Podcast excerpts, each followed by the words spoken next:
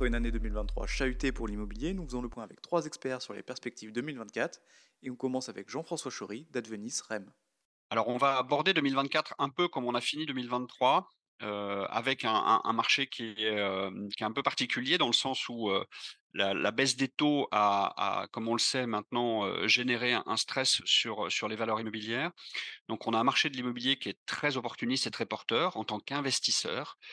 Aujourd'hui, on a des, pays qui ont repricé plus que d'autres. je parle de UK. à Londres, aujourd'hui, on va, on va acheter des, actifs centraux qui ont des belles rentabilités. On a la même chose en Allemagne. En même temps, on a aussi des secteurs qui sont toujours porteurs. Je parle de l'hôtellerie, notamment en Espagne, euh, du retail park et, du light industrial, qui, euh, euh, qui est très intéressant parce que les sociétés cherchent à refinancer ou en tout cas à se refaire du cash pour investir. Et donc, on a des très belles opportunités en light industrial en Europe aujourd'hui. Donc ça, c'est plutôt très positif avec un contexte de baisse de taux, puisque, comme on, l'a vu depuis quelques semaines, les taux longs sont, descendus. Comme la BCE l'a annoncé, on est parti pour avoir une baisse en juin des taux directeurs. Donc ça, c'est plutôt très positif sur le marché de l'immobilier, puisque ça va redonner un rendement attendu supérieur à, des produits de taux de court terme. Donc ça, c'est très très bon. Et en même temps, on a une collecte qui, elle, a, ralenti beaucoup au T3 et au T4 2023 et qui, a priori, va rester assez faible sur euh, le premier semestre 2024. Et donc, malheureusement, on va pas pouvoir saisir toutes les opportunités qu'on aimerait. Euh, et donc, voilà, donc le marché va, un petit peu jongler entre euh, cette recherche d'opportunités immobilières et en même temps cette difficulté à convaincre les distributeurs et les investisseurs qu'on a une belle fenêtre de tir en termes d'investissement. Passe maintenant aux perspectives de Guillaume Hiller de Foncière Magellan.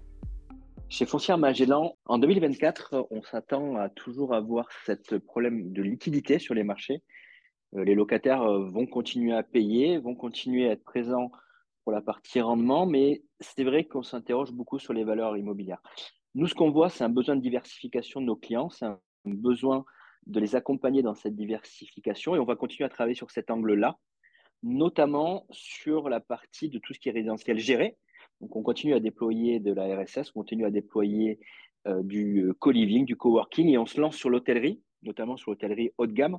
Et l'haut de gamme sera aussi une ligne conductrice pour nous, puisque je pense que c'est la partie économique qui va le mieux se maintenir. Donc, on va continuer à déployer sur du luxe, tant en résidentiel qu'en commerce.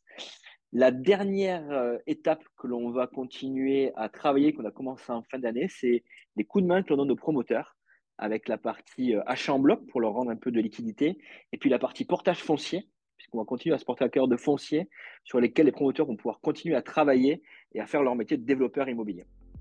Et on finit ce tour d'horizon avec Yann Vidcock d'Arkea Rem.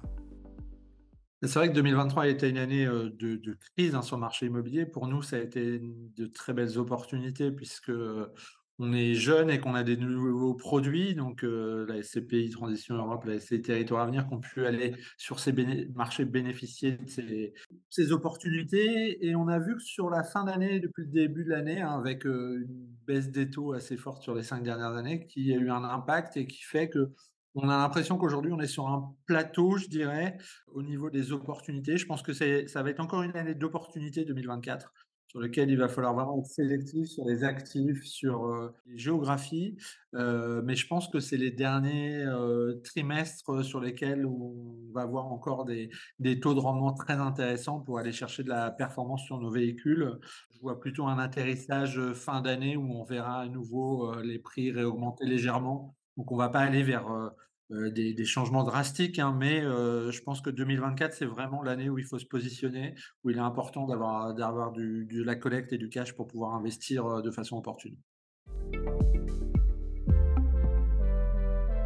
Retrouvez nos podcasts sur Spotify, Apple Podcasts et sur toutes les plateformes d'écoute.